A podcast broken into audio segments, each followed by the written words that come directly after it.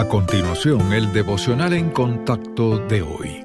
La lectura bíblica de hoy comienza en el versículo 17 de Marcos capítulo 10.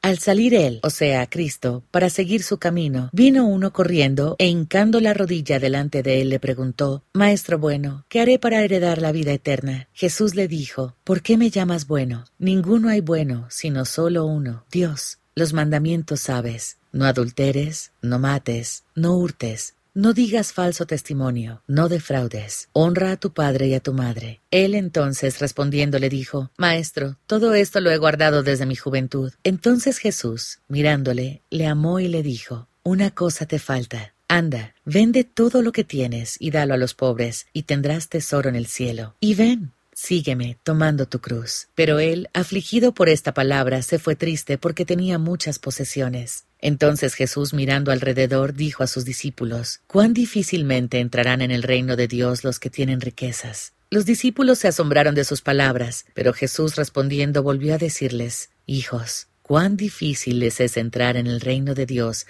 a los que confían en las riquezas. Más fácil es pasar un camello por el ojo de una aguja que entrar un rico en el reino de Dios. Ellos se asombraban aún más, diciendo entre sí, ¿quién pues podrá ser salvo? Entonces Jesús mirándolos dijo, Para los hombres es imposible, mas para Dios no, porque todas las cosas son posibles para Dios.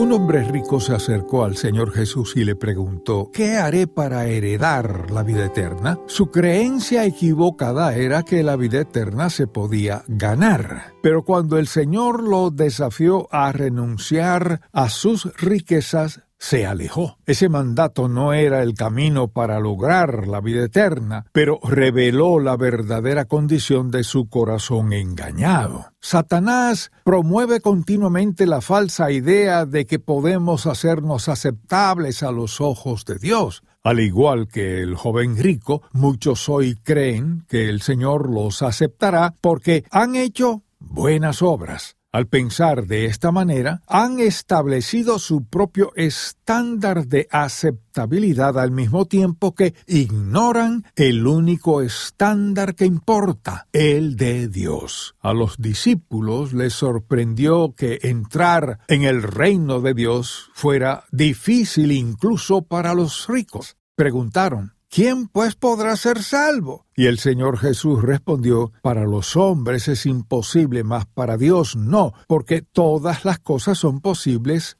para Dios. Toda persona nace siendo pecadora y digna de la condenación eterna y nada de lo que hagamos pagará nuestra deuda de pecado. Solo por medio de la fe en Cristo que murió en nuestro lugar, podemos ser hechos aceptables a Dios. Considere qué asombrosa bendición es que por medio de Él nuestros pecados son perdonados y recibimos la vida eterna.